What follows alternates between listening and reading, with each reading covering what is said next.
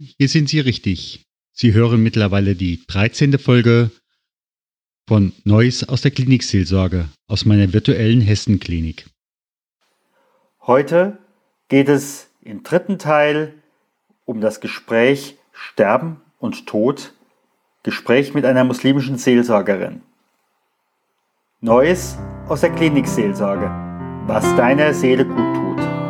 Mein Name ist Stefan Hund von stefanhund.com, evangelischer Klinikseelsorger, Coach, Mediator. Begleite mich bei meinen Begegnungen.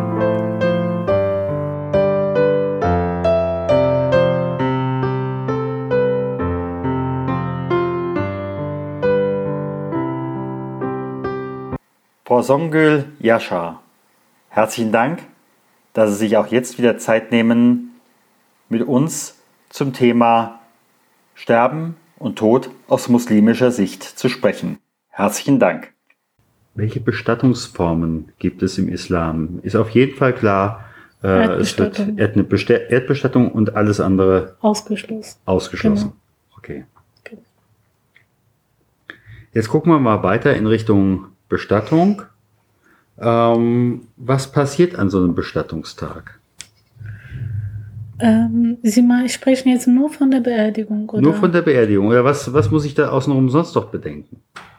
Wir hatten ja jetzt eben äh, die rituelle Waschung, wir genau, hatten die Gebete. Gebete. Äh, genau. Und äh, jetzt würde ich mal vermuten, kommt die Erdlegung.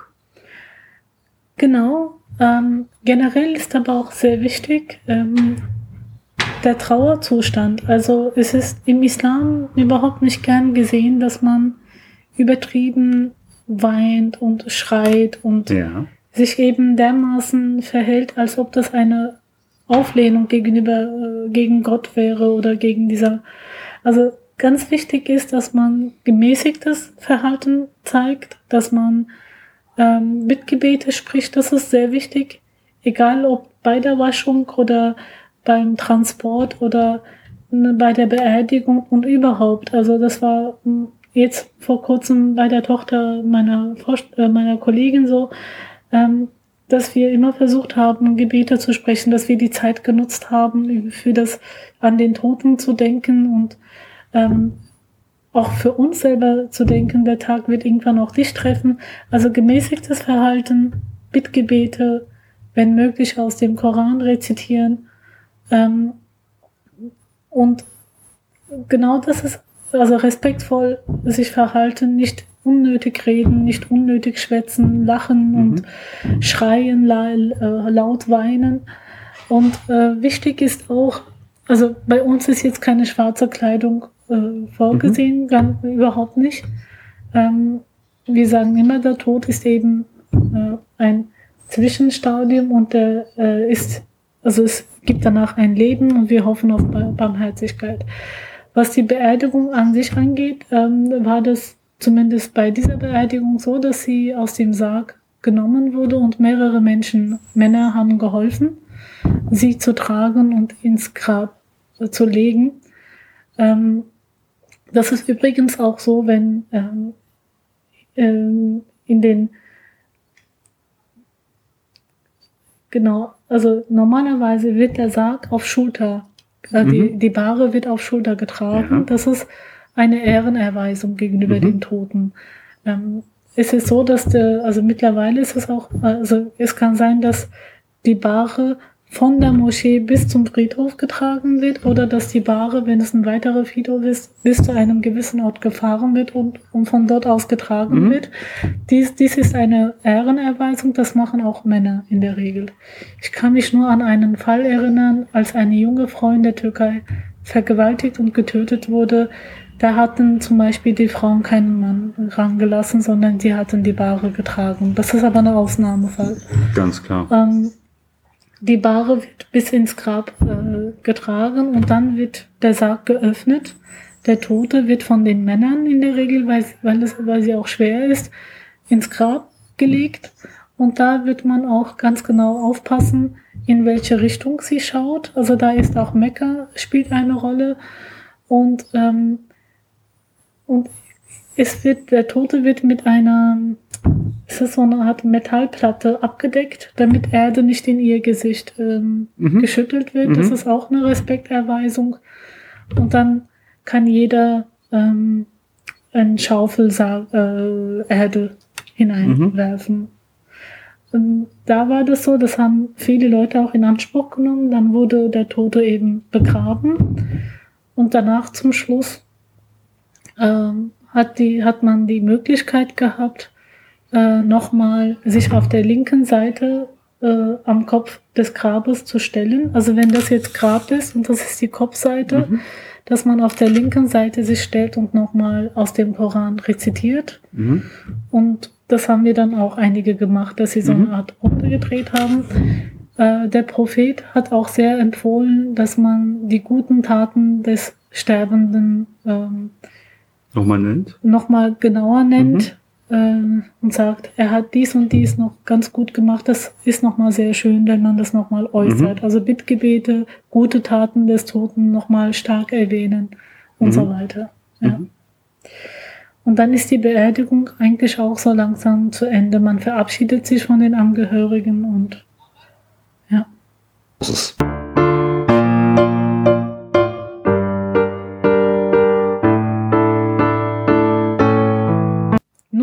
Tag aber auch, um über sich selbst nachzudenken. Mhm. Also im, da gibt's dann nicht im, christlichen Bereich, äh, kommt eigentlich aus so dieser Tradition, früher hat man sich von verschiedenen Dörfern ausgetroffen und damit man einfach auch eine Stärkung hatte, hat man danach noch einen Kaffee getrunken ähm, oder Mhm. einfach auch äh, die Verbindung, hier eben waren wir noch traurig, äh, wir gehen aber jetzt gemeinsam auch bei dem Kaffee trinken einen Mhm. Weg, äh, denken Mhm. an den Verstorbenen und äh, gegebenenfalls lachen wir auch, Mhm. damit wir dann ins Leben weiter reingehen. Also äh, das nicht, aber ähm, in der Regel am 40. Tag Ja. äh, des Sterbenden äh, kommt, ist es auch Regel, dass man eben ein Essen macht und bekannte Freunde einlädt und dieses Essen sozusagen äh, dem Toten eben gewährt wird Mhm. und die Einladung an sich. Ähm, was auf jeden Fall noch gemacht werden kann und sehr empfohlen ist, dass man im Namen des Toten gute Taten macht. Man kann spenden, man kann Brunnen in Afrika zum Beispiel bauen lassen, Bäume pflanzen lassen. Also etwas, was fortlaufend ist und von dem man weiß, das wird dem Toten zugutekommen lassen, Mhm. weil daran glauben wir. Man kann im Namen des Toten Pilgerfahrt durchführen. Mhm. Ähm, das ist ja und immer weiter Bittgebete machen. Man hat also immer die Möglichkeit, diesen Kontakt zu den Toten zu pflegen Mhm. und weiterhin gute Dinge zu tun. Und das Mhm. gibt einem auch ein sehr gutes Gefühl. Ich weiß, ich tue ihm gerade was Gutes und Gott wird ihm diese Spende oder diese gute Taten, die ich für ihn mache, wird ihm zukommen lassen. Mhm. Also das sind alles Dinge, die man machen kann. Und die, diese Einladung, wie gesagt, passiert normalerweise im 40. Tag.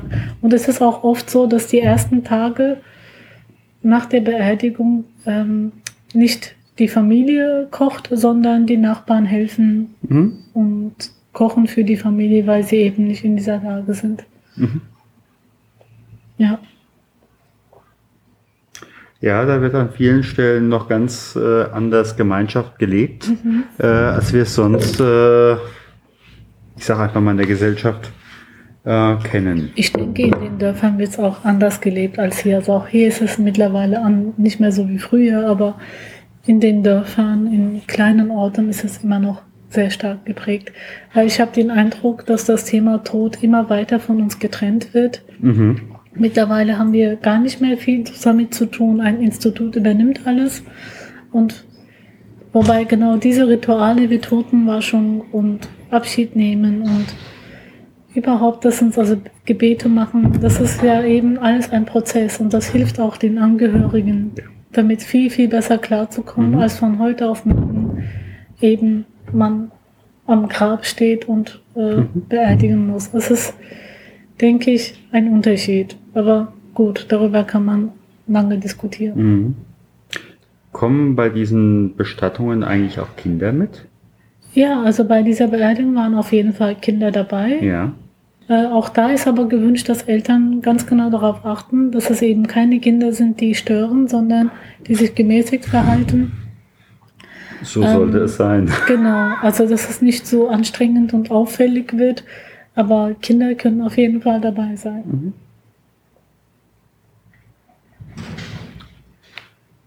Vielleicht zum Thema Totengebet noch. Also ja. das Gebet kann nur in den Zeiten verrichtet werden, in denen auch normale fünf Gebete verrichtet werden. Also es okay. gibt Zeiten, da dürfen wir nicht beten, mhm. zum Beispiel während des Sonnenuntergangs oder Sonnenaufgangs. Und da dürfen auch diese Totengebete nicht verrichtet werden. Also mhm. da muss man auf die Zeiten auch achten.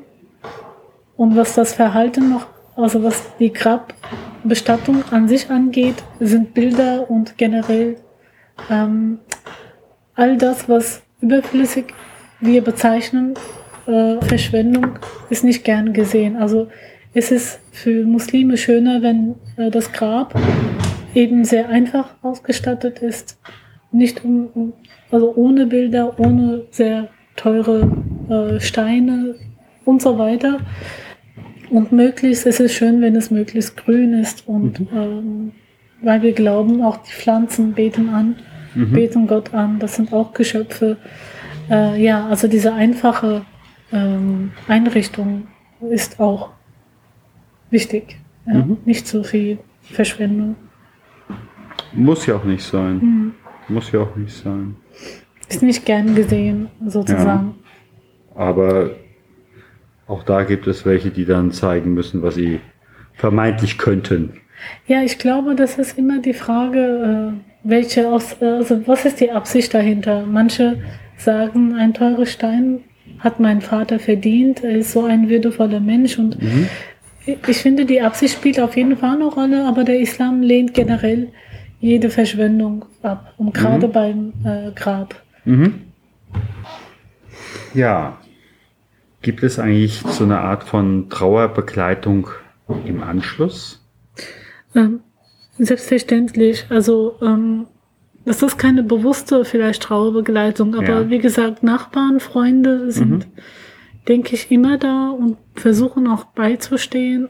Nicht nur bei, ähm, nicht nur seelsorgerisch, sondern auch Kinder betreuen, in den Kindergarten bringen ganz oder einfach. ganz praktische Tätigkeiten mhm. abnehmen. Mhm. Also Begleitung durch Freunde, Bekannte, ja. das ist eigentlich ganz normal. Ja. Mhm. Ich weiß auch von meiner Kollegin, dass sie von sehr vielen Seiten angerufen wurde und äh, gerne besucht wurde. also es war einfach sehr viel Beistand da. Schön. Mhm. Das ist schön. Ich danke Ihnen. Ja, ich danke Ihnen. War schön, also, darüber zu reden. Ja.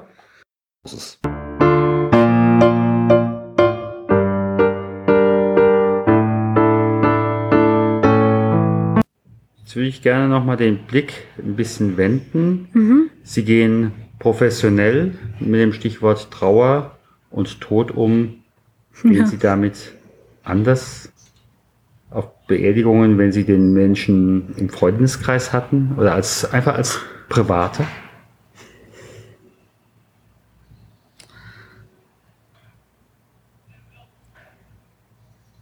Also ich weiß nicht, ob das mit der Seelsorge an sich zu tun hat oder ob das mit meinem äh, Hintergrundwissen über Islam, was ich aber auch durch die Seelsorgeausbildung erfahren mhm. habe, weil wir haben ja auch islamische Themen äh, behandelt. Ja, klar. Äh, bin ich auf der Beerdigung, ich bin jetzt natürlich nicht zusammengebrochen oder äh, wurde nicht sehr schwach, sondern ähm, ich habe sehr großes Mitgefühl für die Angehörigen und ähm, weiß aber auch, dass es eben eine Prüfung für die Mutter und mhm. äh, die Mutter wusste es genauso.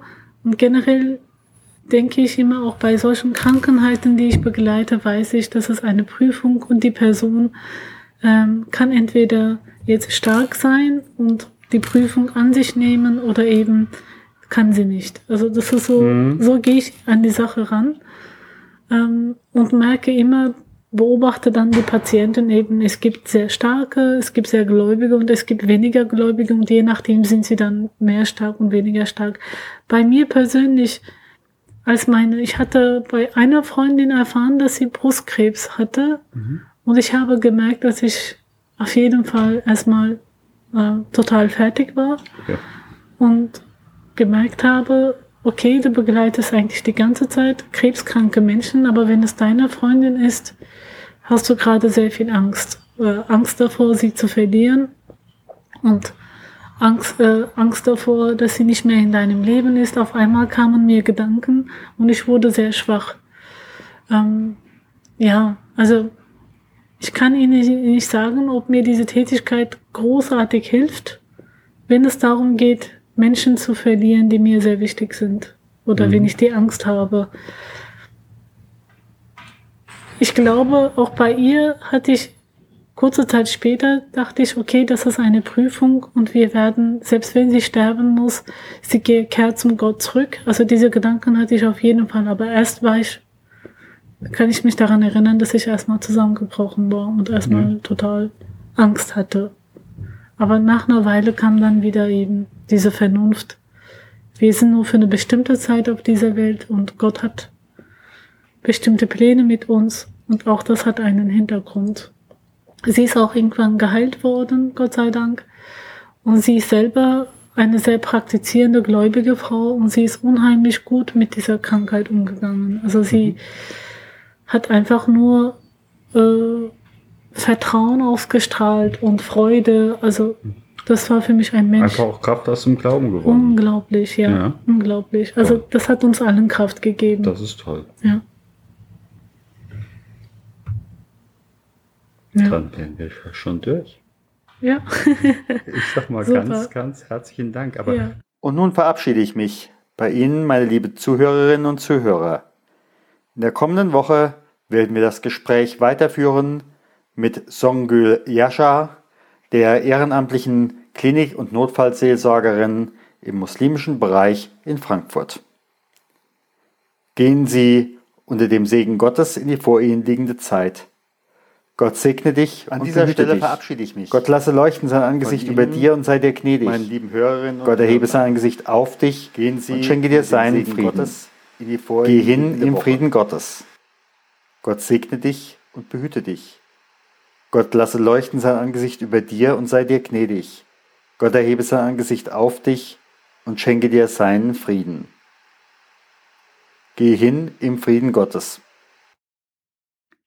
Herzlichen Dank für Ihr Interesse, Ihre Aufmerksamkeit, Ihre Zeit. Wenn Ihnen diese Sendung gefallen hat, bitte ich Sie um eine Rückmeldung bei iTunes. Sie können mir auch gerne eine Mail unter podcast-klinikseelsorge at stefanhund.com schreiben. Bei ausreichend Interesse werde ich im Rahmen meines Studienquartals welches bis zum Jahreswechsel 2017-18 geht, auch zwei oder drei Hörertreffen anbieten. Mehr dazu in diesem Podcast. Bitte haben Sie Verständnis dafür, dass ich als Klinikseelsorger in erster Linie für meine Patientinnen und Patienten, deren Angehörige und die Mitarbeiter am Klinikum in Darmstadt zuständig bin. Ich freue mich, wenn Sie auch in der kommenden Woche wieder dabei sind, wenn es heißt Neues aus der Klinikseelsorge. Vielen Dank, Ihr Stefan Hund.